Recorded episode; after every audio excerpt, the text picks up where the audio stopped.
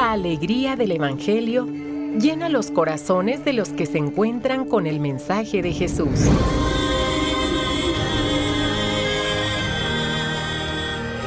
El Evangelio de hoy. El Evangelio de hoy. En voz de Monseñor Sigifredo Noriega Barceló. Escuchemos. Cuaresma 2022.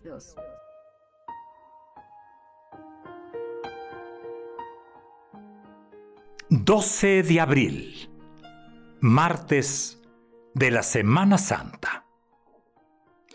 Escuchemos, te convertiré en luz de las naciones, para que llegue mi salvación hasta los últimos rincones de la tierra. Del libro del profeta Isaías. Detengámonos un momento es el segundo canto del siervo en Isaías. El siervo es llamado por Dios ya desde el seno de su madre. Es una elección gratuita. Y la elección siempre tiene un fin. Y en este caso es para que cumpla sus proyectos de salvación. Vocación. ¿Cómo meditamos. ¿eh? Me llamó desde el seno, desde el vientre de mi madre, cuando aún estaba yo en el seno materno, Él pronunció mi nombre. Y este segundo canto eh, usa dos comparaciones para describir al siervo. Dice será como una espada, porque tendrá una palabra eficaz y será como una flecha que el arquero guarda en su aljaba para lanzarla en el momento oportuno. La misión ya la escuchamos el día de ayer y hoy se repite con otras palabras. Hacer que Jacob volviera a Dios, congregar a Israel en torno suyo. Hay oposición hay dificultades. Aparece ya el contrapunto, este contrapunto, y es que el camino de la cruz nunca ha sido fácil. El camino de la pasión nunca ha sido fácil. Nunca, nunca de los nunca, pero sabemos que es el único camino que nos va a llevar, que nos va a llevar a la salvación. Murió por nuestros pecados. El Salmo es muy claro también en esto.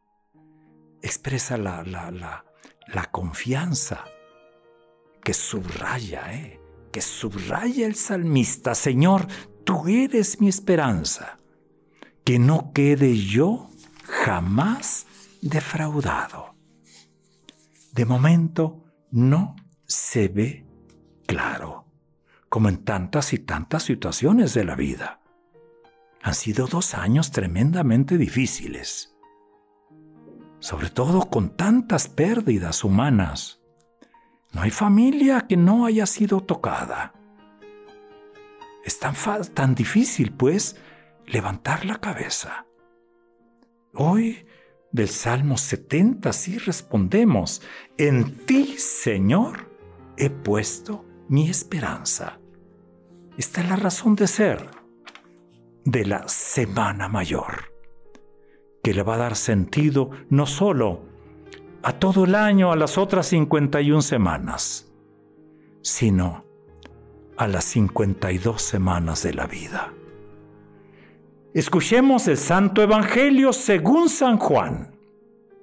En aquel tiempo, cuando Jesús estaba a la mesa con sus discípulos, se conmovió profundamente y declaró, yo les aseguro que uno de ustedes me va a entregar. Los discípulos se miraron perplejos unos a otros porque no sabían de quién hablaba. Uno de ellos, al que Jesús tanto amaba, se hallaba reclinado a su derecha. Simón Pedro le hizo una seña y le preguntó, ¿de quién lo dice? Entonces él, apoyándose en el pecho de Jesús, le preguntó, Señor, ¿quién es? Le contestó Jesús, aquel a quien yo le dé este trozo de pan que voy a mojar. Mojó el pan y se lo dio a Judas, hijo de Simón el Iscariote. Y tras el bocado entró en él Satanás. Jesús le dijo entonces a Judas, lo que tienes que hacer, hazlo pronto. Pero ninguno de los comensales entendió a qué se refería. Algunos supusieron que como Judas tenía a su cargo la bolsa, Jesús le había encomendado comprar lo necesario para la fiesta o dar algo a los pobres.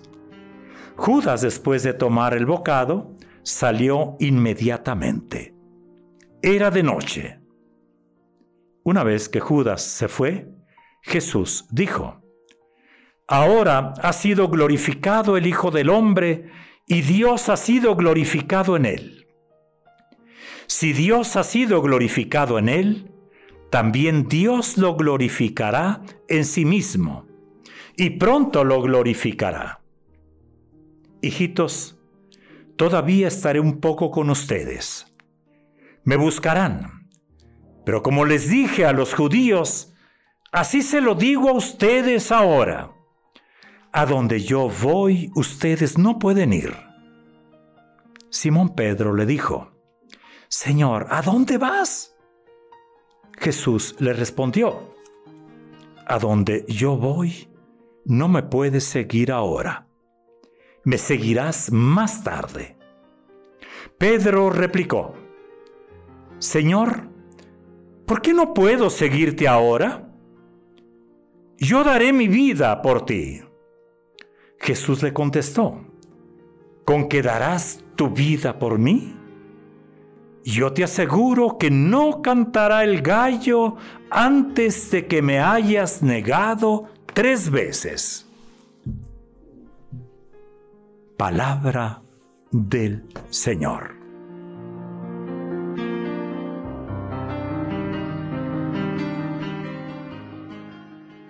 Otro texto, ahora también de San Juan.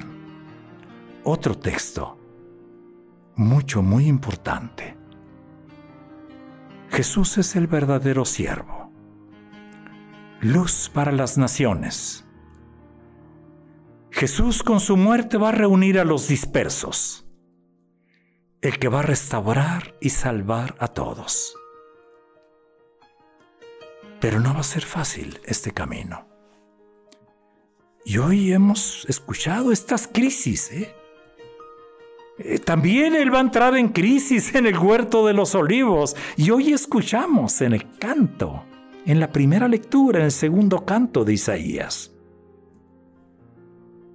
Jesús, miremos, eh, contemplemos, eh, aparentemente no tuvo muchos éxitos.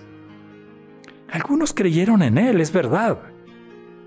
Pero las clases dirigentes no creyeron en Él, al contrario. Y hoy escuchamos que uno lo va a traicionar. Lo anuncia el mismo Jesús.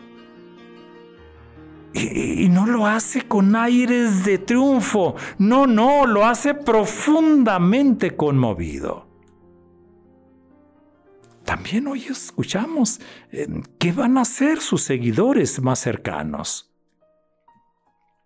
No solamente uno, lo va a traicionar, otro lo, lo, lo, eh, lo va a negar cobardemente, a pesar de que en ese momento asegura con presunción, daré mi vida por ti.